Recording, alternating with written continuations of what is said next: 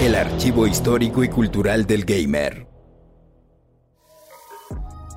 Una serie de automovilismo, que si bien no se ha enfocado en un manejo tan realista, se ha caracterizado por ser muy emocionante con carreras callejeras, persecuciones entre policías y corredores y permitir personalizar carros al estilo Enchúlame la máquina.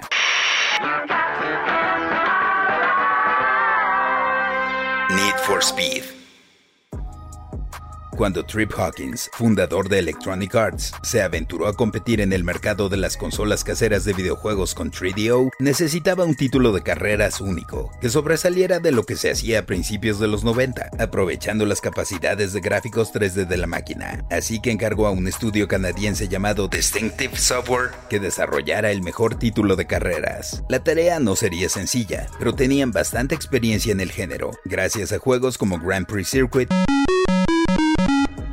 Stunts y la adaptación para computadoras de Outrun.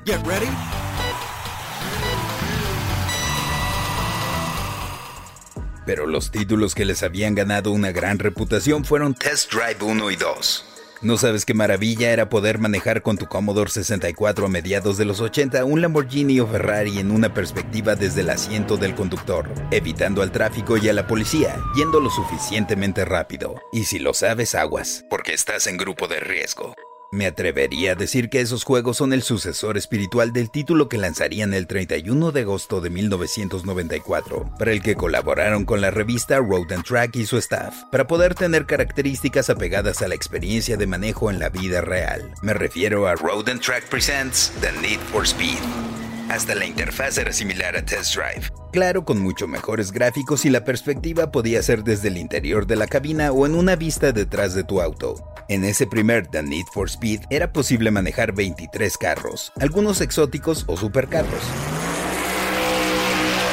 incluyendo al Lamborghini Diablo BT, el Ferrari 512 TR, el Dodge Viper RT10 y el Toyota Supra, y otros más de calle, como el Pontiac Sunbird y el Volkswagen Jetta. Nomás les faltó por ahí una Caribe. Aparte de las carreras, había un modo de demostración en el que se presentaban los autos y un narrador comentaba sus características y prestaciones, las cuales se llevaron tan numéricamente como era posible al terreno virtual. El juego fue tan bien recibido que llegó posteriormente a otras plataformas, Saturn, PC y PlayStation PlayStation.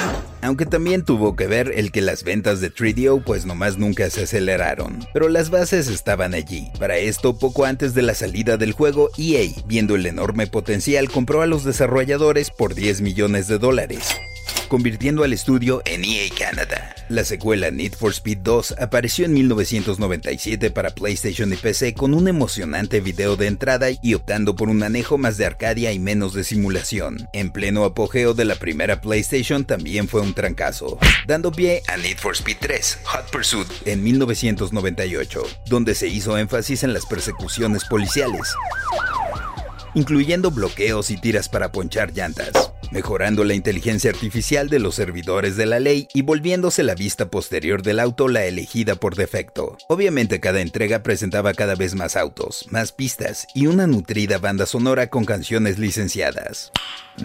Y en el año 2000 salió Need for Speed, Porsche Unleashed, que además de estar en computadoras y PlayStation sería la primera versión que llegaría a una portátil, al también editarse para Game Boy Advance presentando modelos de diferentes eras, pero no fue la primera versión enfocada a una marca. Anteriormente en Japón se había lanzado Skyline Memorial con el auto de Nissan. The Porsche Unleashed. Recuerdo haber modificado los recursos de la versión de PlayStation y sustituido las canciones del disco por cumbias. Así que manejaba un Porsche mientras escuchaba a la sonora dinamita. Sí, mucho antes de que apareciera en Grand Theft Auto 5. En fin, en 1999 salió Need for Speed High Stakes, que introdujo daño con repercusiones en el desempeño, mientras que hasta 2002 llegó Need for Speed Hot Pursuit 2, aunque para este último los desarrolladores serían Black Box, otro estudio canadiense que adquiriría Electronic Arts para que la división de EA Canada se enfocara en otros juegos. Comenzó una nueva etapa, que muchos consideran la mejor de la serie. Para Hot Pursuit 2, que saldría para PlayStation 2, Xbox, GameCube y PC, la modificación de los autos se redujo. También se hizo a un lado el cambio de noche y día. Se quitó la vista desde la cabina, pero se mejoró enormemente la física y maniobrabilidad de los autos con un nuevo motor de juego. El verdadero gran salto se vio con la siguiente entrega, regresando la personalización a fondo y el manejo nocturno. Digamos que Hot Pursuit 2 fue la prueba, tentar las aguas. Pues en 2003 saldría Need for Speed Underground, haciendo las carreras clandestinas lo principal, tunear era la onda. Tenías nitro disponible, la banda sonora era más callejera con más rap, se introdujo una trama y hasta había chicas dando la salida en las carreras. Mientras que gráficamente nunca se había visto nada parecido, con tanto detalle en luces, reflejos y partículas. Cabe recordar que ya para ese entonces la película de Rápido y Furioso era un fenómeno cultural mundial. Así como el programa televisivo Pimp My Ride.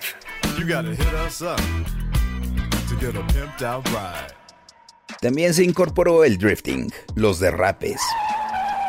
No solo en las carreras, sino también como un modo de juego adicional. Definitivamente es uno de los mejores títulos de carreras de todos los tiempos. Y en noviembre de 2004 tendría su secuela, Need for Speed Underground 2. El juego mejoraría la personalización y por primera vez se desarrollaría en mundo abierto. Tendrías la región ficticia de Bayview completita para recorrer con cinco distintas y extensas áreas teniendo a las modelos Brooke Burke y Kelly Brooke para guiarte. Una maravilla, aunque al igual que en su predecesor, no había policía. Los éxitos siguieron para EA Black Box con Need for Speed Most Wanted de 2005, que trajo a la chota de vuelta, Need for Speed Carbon de 2006 y en 2007 saldría Need for Speed Pro Street, que intentaría llevar la escena a una forma de circuitos más organizada, es decir, sin que fuera ilegal. ¡Uh, aburrido! Intentando balancear las cosas en 2008 vino Undercover, con la participación de la actriz Maggie Q, donde eras un policía encubierto.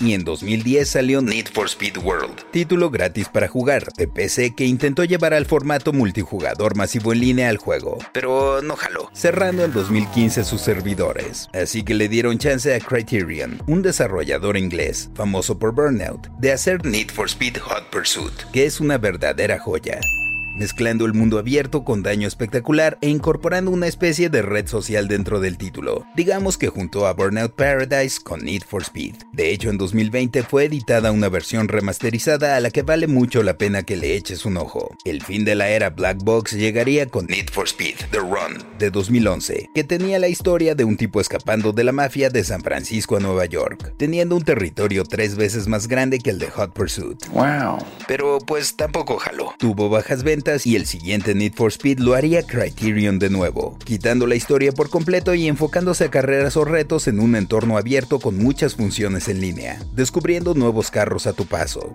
Ghost Games, estudio conformado en su mayoría por exintegrantes de Black Box, con supervisión de Criterion, haría Need for Speed Rivals en 2013, con campaña tanto de corredor como de policía, así como un reboot de la serie simplemente titulado Need for Speed en 2015, que nuevamente tenía modo offline, Need for Speed Payback en 2017 y Need for Speed Heat en 2019. Han sido buenos pero no lo suficiente para revitalizar la serie. Ah, y casi lo olvido, hubo una película de Need for Speed en 2014, con Aaron Paul, Dominic Cooper, Rami Malek, Morgan Putz, Kid Cudi y Michael Keaton.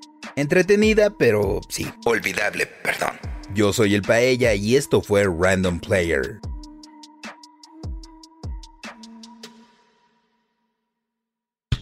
Random Player es un podcast original de Sonoro, disponible en cualquier plataforma donde escuches tus podcasts. Suscríbete en Spotify y comparte este episodio con tus amigos. Yo soy el Paella y esto fue Random Player.